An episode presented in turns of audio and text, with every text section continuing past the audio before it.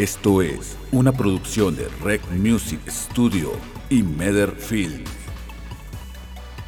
Rómpela con Adolfo Olivares. Hola, ¿qué tal? Bienvenidos y bienvenidas a este nuevo concepto de Rómpela. Mi nombre es Adolfo Olivares, soy parte de Colectivo Mestizo y en conjunto con Medal Films y Rec Music Studios eh, vamos a estar trayendo este proyecto en donde vamos a estar platicando con personas que la están rompiendo en su ámbito. ¿Y esto con qué fin? Con el fin de que nos ayuden a ti y a mí que la queremos romper. El día de hoy tenemos a un invitado muy especial, es tatuador, es artista de aerógrafo, eh, también es creador de contenido en donde él va a entrevistar a personas de aquí de la ciudad de Saltillo que la están rompiendo, a personajes célebres o alguien que está haciendo las cosas bien. Él va también a las colonias a hacer reportajes y muestra ese Saltillo que pocos conocen. Este, además de eso, él es conferencista en temas relacionados con, con liderazgo personal, es especializado en tribus urbanas y en jóvenes, en la juventud.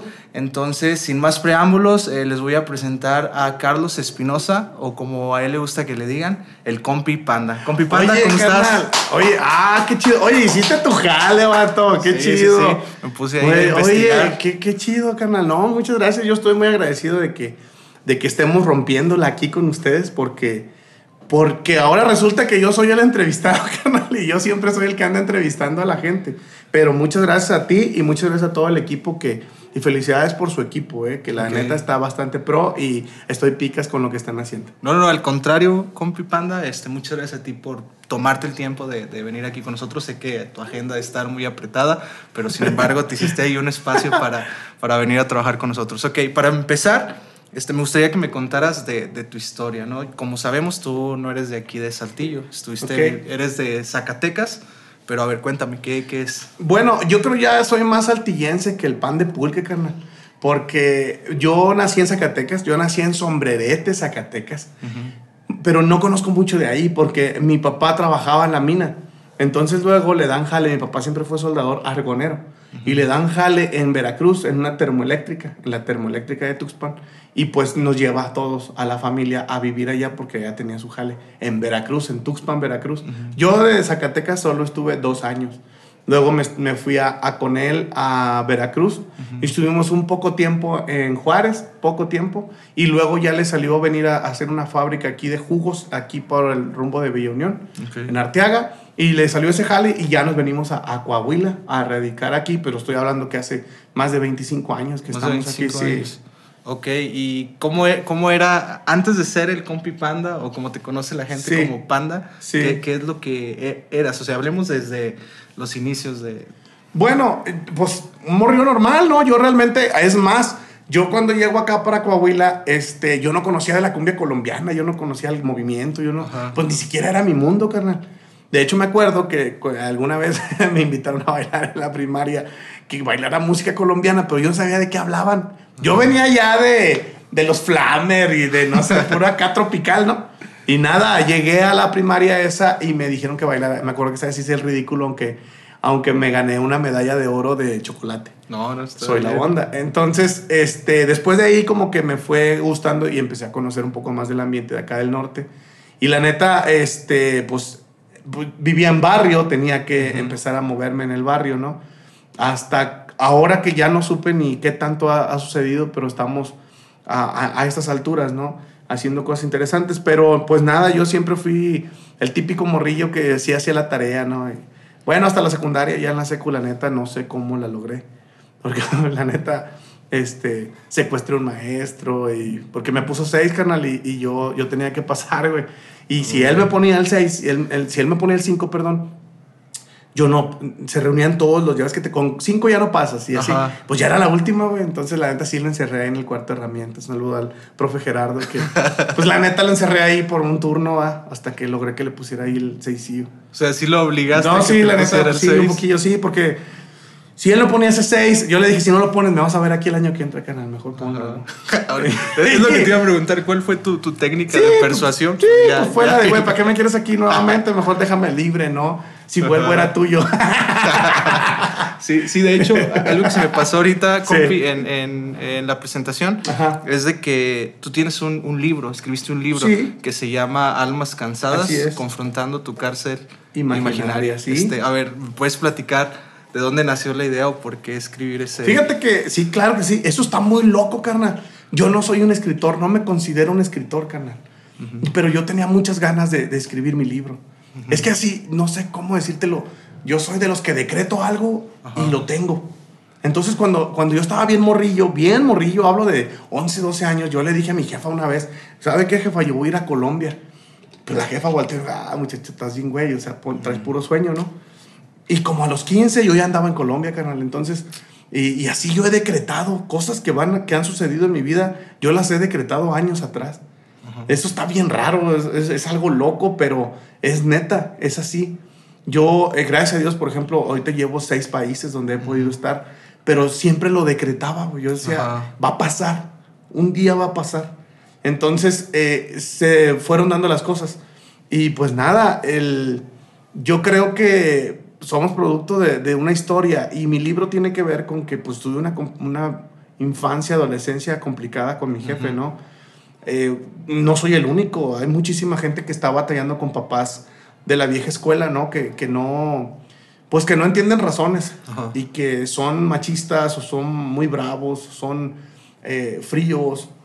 En mi caso, pues mi jefe era bañadillo, entonces eh, yo mi libro lo inmortalicé a mi papá, si lo quieres decir así, para platicarle a la gente cómo poder ser feliz con todo y un papá agresivo como el mío, ¿no? Entonces, eh, y creo que funcionó, pero lo- hay una cosa muy interesante.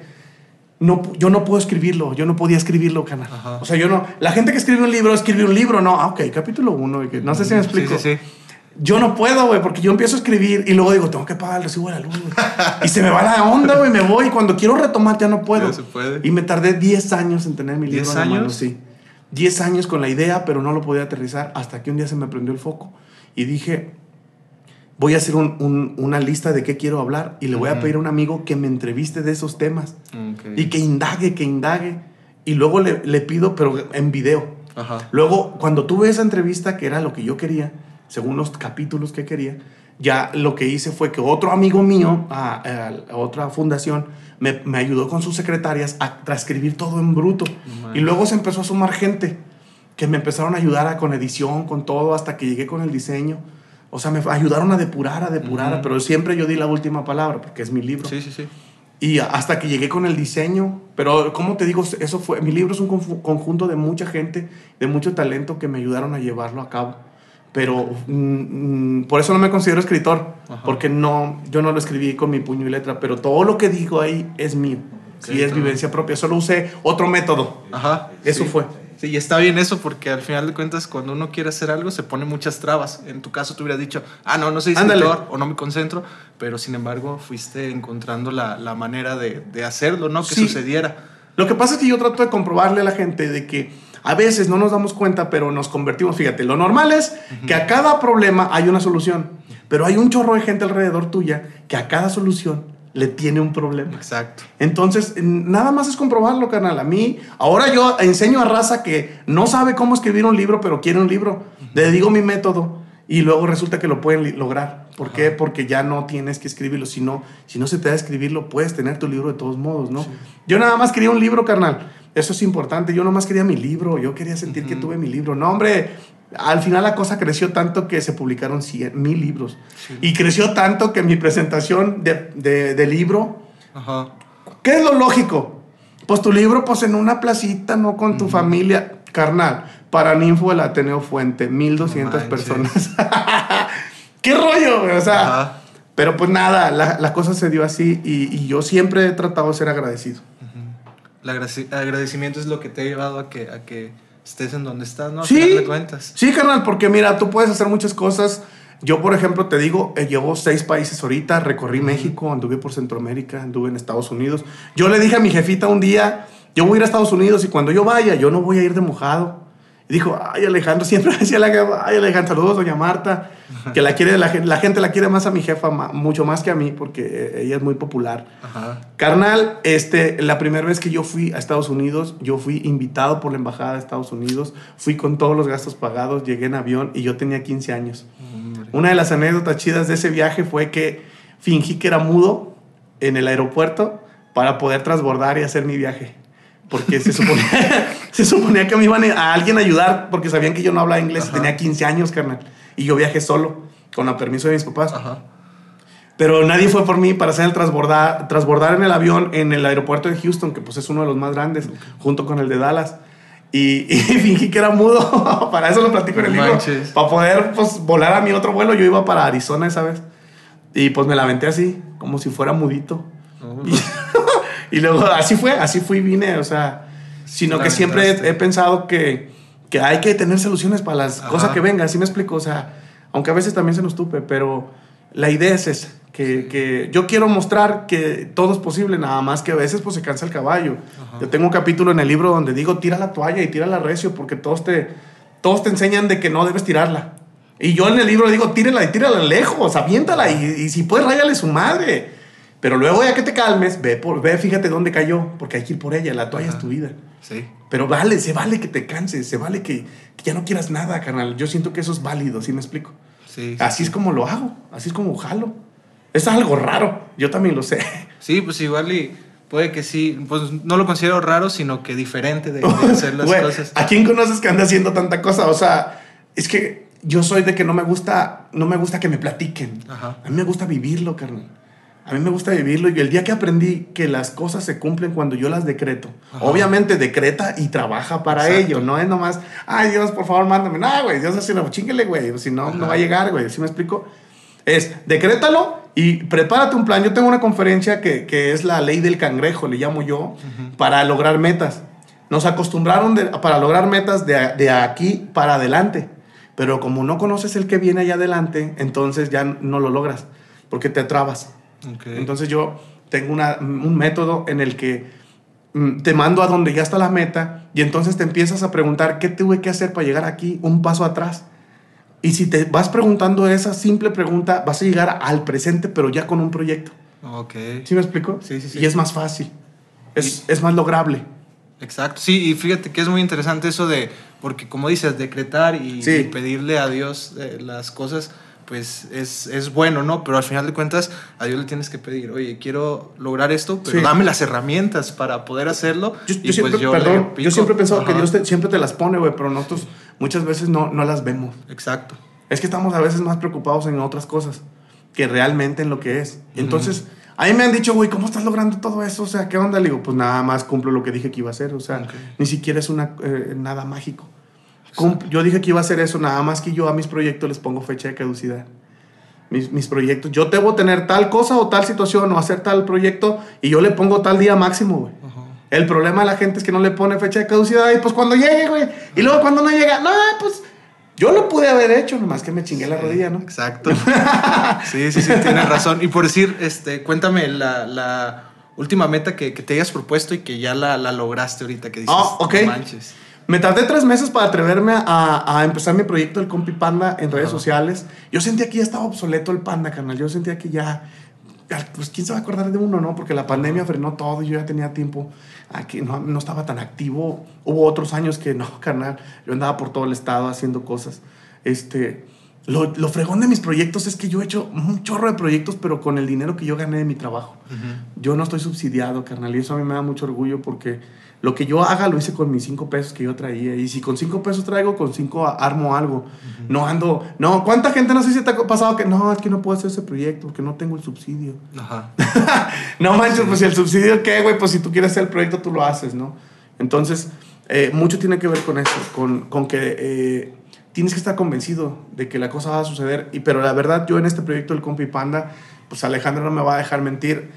La camarógrafa oficial, yo la verdad sí dije, no sé, güey, no, no, no sé. Yo no tenía cámara, no tenía luz, no tenía micro, no tenía nada. Y empiezas a hacer la lista y dices, nada, me falta todo. Ajá. Pero dije, pero pues, vamos a jalarnos, hombre. Le dije, si funciona se va a notar y si no funciona se va a notar. Y si no funciona, rápido lo frenamos, para no hacer el ridículo tampoco. Carnal, abrí la página y luego puse en Face, ¡eh! Abrí una página, pero no había video, no había, es más, no había ni portada. Al otro día me levanto, pum, 300 seguidores. dije, ¿ahora qué? Imagínate si esto va a funcionar. Estamos a cuatro meses, yo tenía planeado que en un año íbamos a llegar a los 10 mil seguidores. Tenemos cuatro meses y nos faltan como 120. Eso pues ya casi. La neta, y es agradecido porque, porque la gente lo está haciendo. ¿Sí me explicó? La dinámica nos fue dando y yo soy, fíjate, tomo un tip, a ustedes que están haciendo proyectos. Toda la edición que yo hago, en el, en el, ah, porque ahora sigue que no sé, yo no soy tan tecnológico con el celular, güey. Ajá. Eh, ahora sigue que tengo que editar en el celular y eso cómo se hace. Y es que tengo que hacer las capturas, ¿cómo se hace? Es que tengo que hacer las, las, eh, las imágenes de, de, YouTube y eso, y eso cómo se hace, O sea, Alejandra y yo nos aventamos dos meses de capacitación en, en internet para entender cómo subir un video bien. Ajá. Porque la gente cree que nomás es un video, subir un video ya. Y no, tiene ciencia, sí tiene ciencia. Bueno, ustedes más que nadie lo saben. Sí, sí. Entonces, primero nos capacitamos, y luego empezamos a subir material. Pero como yo ya tengo mucha historia y mucha gente que conozco, se me ha facilitado. Y como yo también tengo una historia que mucha gente también eh, respeta o reconoce, es para ellos es que, eh, güey, ¿cómo ves? Tengo una sección que vamos a reconocer trayectorias, güey, y quiero, quiero que tú seas uno de los... Y la gente dice, no manches, güey, es neta. O sea, pues claro que sí, ¿no? Entonces, eh, es como alguien que ya logró algún momento de reconocimiento, si lo quieres decir así, pero la estrella ni siquiera soy yo en mi página del Compi Panda. La estrella es la página y la estrella es el entrevistado, güey. Y yo edito con los zapatos de quien me ve. Yo no edito, yo, la gente te va a decir, no, yo edito y si me gusta a mí, que le guste a la gente, qué chido. No, yo edito pensando en la gente siempre. Yo, yo edito como si fuera un fan de la página. Esa es la diferencia entre entre la edición que hago. Por eso está causando algo, porque yo, yo edito como si yo fuera alguien que está esperando el siguiente video del panda, como fan. Entonces yo me pongo en los zapatos del fan o del seguidor y le edito para él. Okay. ¿Sí me explico? Creo que eso es lo que me está funcionando. Sí, sí, sí. Y de hecho creo que hasta en el mismo libro este, mencionas eso, que, que, el libro no está escrito para, pues podría decir que está escrito para alguien que apenas está inculcándose en la, sí, lectura. mi, libro tiene letra grande, muy grande, y tiene dibujitos, les digo. La banda que no lee, mira, ahí te va, el libro fue creado para gente que nunca ha leído. ¿Y sabes quién fue el primero, así, el primero, la primera gente que lo leí, que nunca se había acabado un libro? Mi mamá, güey, mi suegra. mi suegra acababa de terminar su, su, su primaria. Este, saludos a doña Patti, a mi suegra. Ella fue una que todavía batalló para, para poderlo leer, porque ella acababa en el INEA, este, pero se chingó mi libro con ayuda de Alejandra, le ayudó a su mamá para que se lo fuera en palabras que todavía ella no, no ubicaba, para que lo leyera, güey. Entonces, mi libro ya causó y ya logró lo que esperábamos. O sea, mi libro fue hecho para quien nunca leyó. y a quien le cae gordo leer, mi libro fue para él. Y para quien está en la calle arrumbado y quien ya no quiere nada mañana, para ellos es mi libro. Exacto, sí. Y, y mencionas sobre almas cansadas y veía ahí que, que mencionabas que cuando un alma se, se, cansa, pues la salida más fácil es, este, pues, como dices, este, ya, ya, no, ya no vivir, ya este, suicidarse. Y más que nada, pues aquí en Saltillo, que el índice de suicidio está... Pues, somos el número uno en el país, carnal. Exacto. Entonces, ¿tú, ¿tú qué le aconsejas a alguien que, que se le está cansando eh, el alma? Mira, para empezar, nadie puede hablar de lo que no vivió, carnal. Por eso el libro causó mucho impacto en ese momento, porque yo en mi libro platico dos intentos de suicidio míos. Yo también viví por esas. Yo también yo ya estaba colgado, yo ya estaba amarrado de, de una mesa, güey, amarrado de una viga. Y también ya le estaba haciendo pruebas a ver qué tanto pesaba, ¿no? O sea, yo también ya estuve ahí. Yo también ya sé que es que la mente te esté hablando en ese momento para decirte que, que no vale madre, que mejor te... O sea, al final no le importas a nadie. La mente cuando estás tan deprimido no te va a echar porras, carnal. La mente te va a echar para abajo. Entonces yo hablo solamente cosa vivida. También en mi libro platico cómo yo, mi mamá dormía en mi cama y yo dormía con un machete, yo dormía en el suelo con un machete en un costado, esperando que llegara mi papá a seguir a, maltratando, ¿no? Eh, en mi libro lo platico, una vez casi mato a mi jefe también por afierrazos, porque ya, güey, ya llegaba un momento en el que dije, ya, canal. Gracias a Dios no pasó, este, mi mamá me lo quitó esa vez y no me arrepiento, no me arrepiento porque ya llega uno, un momento en el que uno ya no quiere, güey, ya no quiere nada. Ajá, ya no quiere. Y yo aún no aguanta vara, pero en ese caso era como para mi jefa la bronca, ¿no? Y pues no, güey, no toques a la jefa y menos a alguien del barrio, güey, porque hay bronca. Sí, sí, sí. hay bronca. sí, sí, fíjate que mencionas algo muy importante porque vienen comentarios de fuera y, y al final de cuentas de que no vales madre o, o no la haces Sí. y uno dice, "Eh, me vale lo que, Sí. lo que digan los demás, pero cuando el ruido es externo, digo, es interno, perdón, es cuando dices, ah, cabrón, o sea, yo mismo me estoy dando para abajo, yo mismo me estoy echando tierra. Y la otra cosa, Ajá. carnal, es que muchas veces la gente se anda yendo porque quien es el, el que es el apático Ajá. o el que te está echando la tierra es tu familia. En mi Exacto. caso era mi jefe, güey. Cuando a mí me dijeron que yo me iba para Europa, yo llegué festejando. Cuando yo me dijeron que iba para Colombia, yo llegué festejando y mi papá me dijo, ojalá te pase algo, güey. Las seis veces que salí de México, Sí. las seis veces me deseó mal mi papá. Y sí cala, güey. Sí. Entonces yo por eso hice un manual para que aprendas a vivir con todo y con eso. Y a la gente le ha funcionado, ¿no? Y yo ahorita, yo, en mi libro lo digo, yo lo vivo diario, yo me aplaudo solo, carnal. Exacto. Yo me aplaudo solo, yo me festejo solo. Acabo de tatuar a Alejandra ayer, quedó bien chingón, y yo, yo solo digo, ah, no manches, vamos muy bien. Vamos avanzando mucho, ¿no? Siempre con la actitud de que hay que aprender diario, carnal. y, y con la actitud de que nadie es más que nadie. La neta, nadie es más que nadie. Si a mí me tocó vivir cosas, ya me tocó, ya las viví. Y si puedo yo ser, ayudar a otra persona a que la logre, yo no tengo bronca porque, porque yo ya no estoy en competencia con nadie. Exacto. Yo ya estoy, yo ya hice lo que tenía que hacer y ahorita ya estoy disfrutando el viaje. Ok, Y por si en, en ese aspecto veo de, de- de la relación a lo mejor tan, tan mala que tuviste con, con tus papás a lo mejor en ese tiempo, pero vi que al final de cuentas pues tú dices que inmortalizaste a tu papá. Sí. ¿A- ¿Hasta qué punto lograste eh, perdonarlo o entender que pues a lo mejor lo que él era, pues Sí. a lo que yo leí del, de- del libro es de que tú, tú mencionas que él era de, de esa manera porque no había recibido amor o Exacto. era su manera de, de demostrar que, que te amaba. Sí. Este, ¿En qué punto entendiste? Va, este, tengo que perdonarlo y ser diferente con él. Ahí te va. El perdón, mi libro, mi libro y mi historia, y yo creo que voy a seguir en eso, enseñando a la gente a perdonar, porque la gente no entiende qué es el perdón y la gente no puede perdonar porque no sabe qué es eso. Entonces, ¿quién no, no puedes nada, no puedes lograr algo que no sabes qué es? La gente no puede ser feliz porque no sabe qué es eso y porque nunca lo ha sentido. Entonces, yo trato de compartirles cómo yo lo logré. Yo con mi jefe no lo perdoné a él, carnal. Yo no lo perdoné a él. Y dices, ah, chingada, entonces, ¿cómo? No.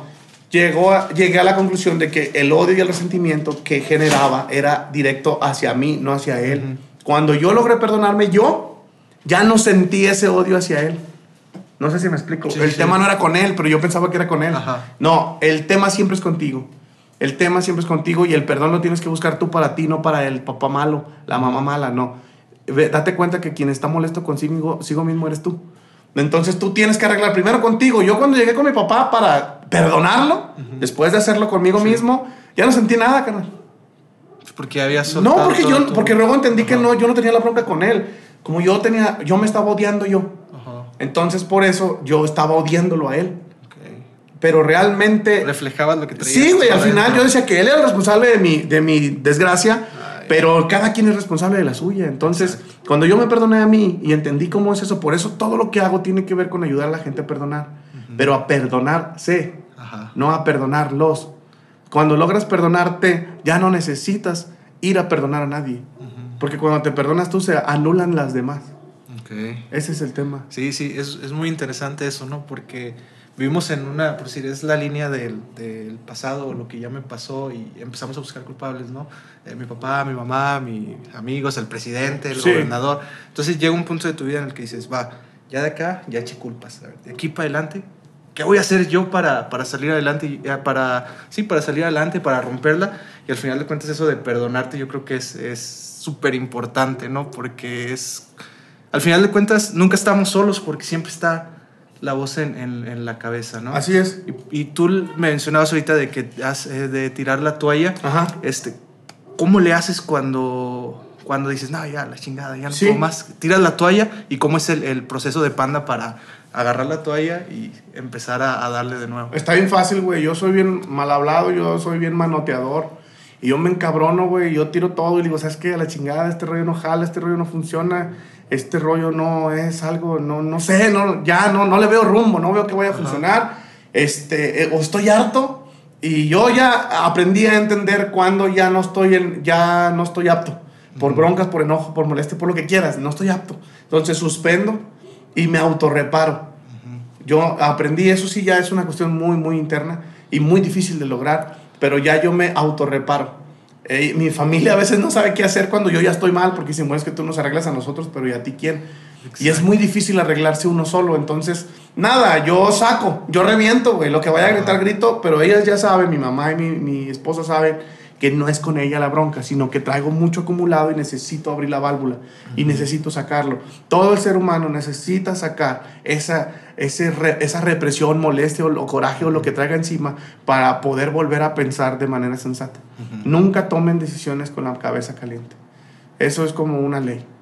Y entonces vuelvas a enfriar, cálmese, retome, respire, vaya por la toalla, recójala y ahora sí, ya sacaste, ya explotaste, ahora sí piensa nuevamente cómo vas a salir de esto. Ok, y es muy interesante eh, eso, Panda, que, que mencionas, porque a final de cuentas a veces nosotros somos, o hay gente que, que, que es muy líder y, y, los buscan como apoyo y llega un momento en el que dices, a la madre, yo me siento mal. Sí. Y con quién lo, lo, puedo ver y el tenerse uno mismo y darse pues, esa palmadita en la espalda cuando no la recibimos de los demás, yo creo que es clave para, para el, el éxito o no tanto para el éxito, sino para que te mantengas con, con, energía y te mantengas bien, ¿no? Alguien me dijo una vez, me panda, te vi, te vi que fuiste al cine solo. ¿Quién Ajá. va al cine solo? Me dijo. Y le dije, solo, carnal. Dijo, sí, güey, yo te vi que estaba solo, formadillo ahí como un troll, ¿no? Esperando meterse a su cueva, güey. Y le dije, oye, ¿y a qué hora me viste solo? Dijo, yo te vi solo, güey. Yo decía que el panda solo, que sea, güey, alguien solo no puede ir al cine, güey. Y le dije, Andas perdido, carnal. Es que yo te vi solo, mi panda. Por eso, a ver, espérate, güey. Yo, esa vez, ¿sabes a quién invité al cine, güey? No, güey, a mí. Ajá. Esa vez yo no fui solo, güey. Esa vez yo me fui conmigo mismo al cine, güey, y me la pasé como no tienes una pinche idea, güey. Sí. Casi le compro palomitas a mí mismo, güey.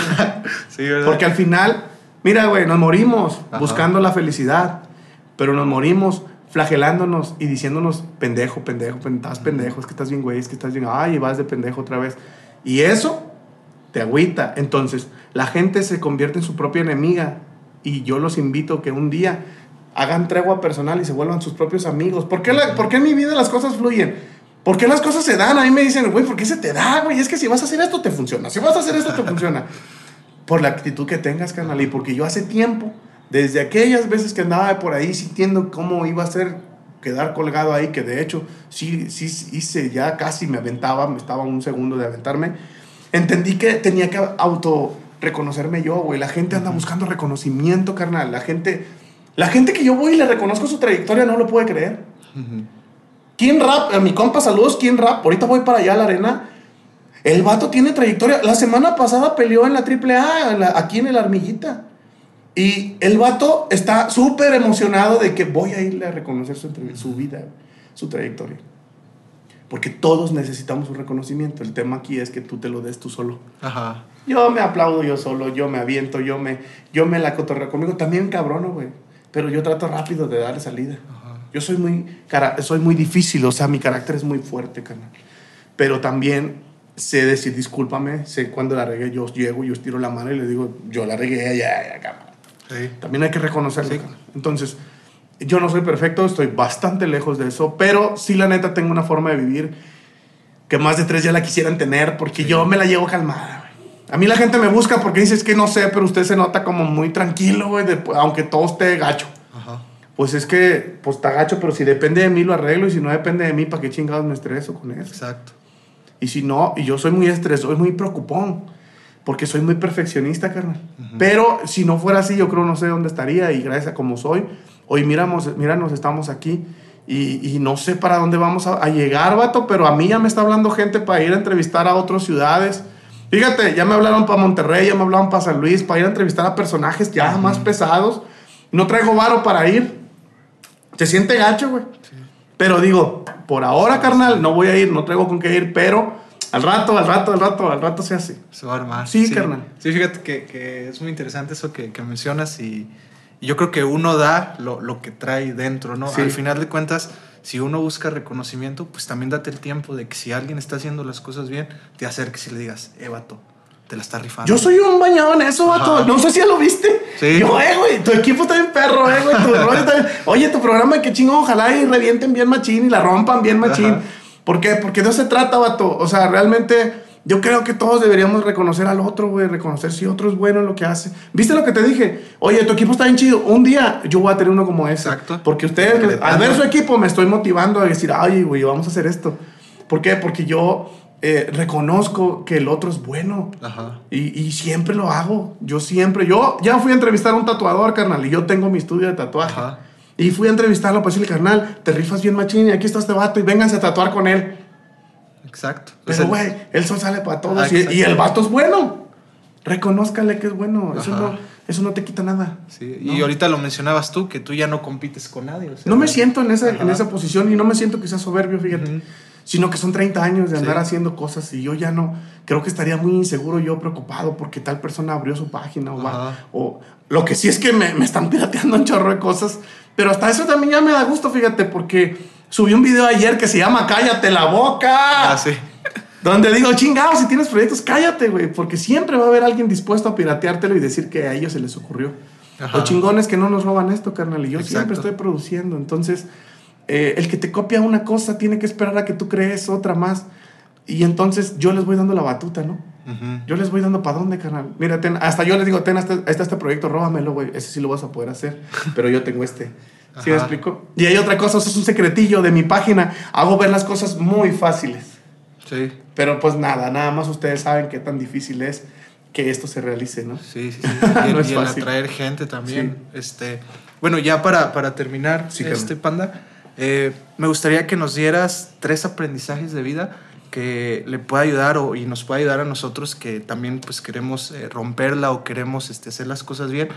Yo tengo un acrónimo que le llamo las mil cosas que, que nos frenan Ok. y hago referencia a nuestros miedos, inseguridades y limitaciones. Ujú. Entonces, ¿de qué manera tú le puedes decir a la gente que, que se la aviente, ¿no? Tres cosas que te han servido a ti y te han Ok. mantenido en donde estás ahorita. Ok, lo primero, sea agradecido. Ujú. Sea agradecido. Y que nunca se te olvide quién te hizo el paro alguna vez, vato. Esa, esa, no, que no se te olvide. Y el día que puedas, regresa, güey. Y dígale, usted un día me prestó una llanta. Ahí le van dos, güey. O ahí le va una, pero no se me olvidó nunca. Sea agradecido. La otra, que tu miedo te empuje, carnal. Que tu miedo te empuje porque a la gente el miedo lo frena. A mí me da un chorro de miedo cada que empiezo cosas, güey. Este proyecto del Compi Panda me daba un chorro de miedo. Cada vez que me voy a subir a un escenario con mil personas, dos mil personas en una conferencia, me tiemblan las piernas, güey. Cuando era bailarín de Celso Piña, Cumbia Kings, Gran Silencio, y ya tocaban y me tocaba entrar, güey. Yo casi que pedí un pañal, güey. Pero ese miedo tienes que mm, pasarlo a que te aviente, no que te Ajá. detenga. Canaliza que tu miedo te aviente, cara. ¿Sí? Y por último, por favor, cumple lo que tu palabra dijo. Tenga palabra ya. Seamos de los poquitos que todavía tenemos palabra. Y ten palabra contigo mismo y sea coherente. Si te pusiste un plan, ponle fecha de vencimiento y ve por él, porque si no, no llega. ¿Sí? Y cuando llegues, disfrútalo, pero no te crezcas. Ok. Mantenga los pies en la tierra, es la única cosa que te va a mantener, porque acuérdate que este tipo de, de cosas lo hace la gente, lo destruye la gente. Exacto. Entonces, y sea auténtico. Me dijiste tres, pero te dije un chingo. No, no, no, Pero está bien. auténtico, Mejor güey, para nosotros. Sé, tú mismo, güey. Es que aquí, la neta, yo te dije ahorita que vi tu guion y tu manera. Dije, güey, ¿cómo se hace eso, güey? Yo tengo 90 entrevistas y yo la neta llego y ahorita llego con King Rap. Y te lo paro ahí, súbete al escenario y pum, dale, güey, vámonos. Así jalo yo, güey. Yo, yo con guion no puedo, pero lo respeto y a mí me hubiera gustado aprender eso. No lo sé, güey. No lo sé. Tengo mi formita raza. Sí, no, pero la verdad, este, sí, sí la está rompiendo y te, la está rifando con, lo que estás haciendo. Ya para, para despedir, Compi Panda, ahorita me mencionabas que, que ya estás por alcanzar los 10 mil Sí. seguidores y tienes ahí un plan. Sí. Igual si gustas platicarle Sí. a la gente. Sí, el primer plan es que llegando a los 10 mil seguidores, ya tengo por ahí una silla de ruedas que vamos a compartir con algún seguidor que la ocupe, seguidor o seguidora que la ocupe. Este, quiero compartirla. Esa no la paga la gente, esa la compré yo con Ajá. lo que yo trabajo. Este no es nueva, es usada, la gente lo sabe, pero funciona y funciona perfectamente. Y la otra es que estamos pensando que ya una vez, una vez a la semana brincar de los gra- las grabaciones y subir el video a en vivo. Yo lo hice ya en otros, en otros proyectos. Yo, yo trabajaba para una televisora. Yo también hice esto hace tiempo en mi casa. Pero mm, del, como el Compi Panda con esta fuerza que está teniendo, eh, apenas va a ser y quiero que sea ahora una vez a la semana el Compi Panda en vivo.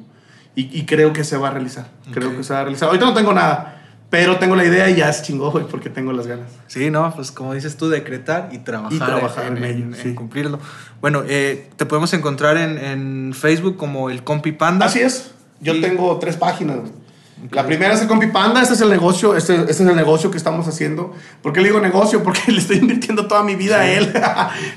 bueno, no estoy teniendo, no estoy teniendo eh, inversión para mí, eh, retroalimentación sí.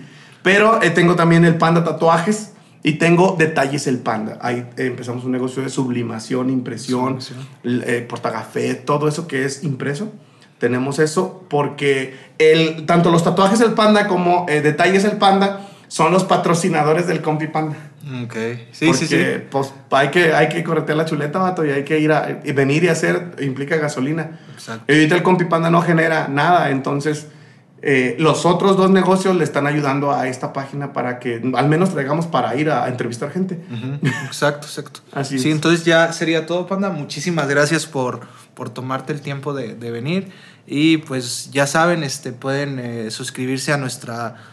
En YouTube pueden suscribirse en la plataforma en la que deseen escuchar. Tenemos nuestra página de Facebook que es Rómpela, Colectivo Mestizo. Y de nuestra producción agradecer a Rec Music Studios y a Meder Films que, que se la están rifando aquí con nosotros. Ya para terminar, así que ya sabes, vas. Y rompe la vato. Gracias. So. Gracias. Gracias. Chidote, carnal, chidote, carnal. Porfado. Muchas gracias.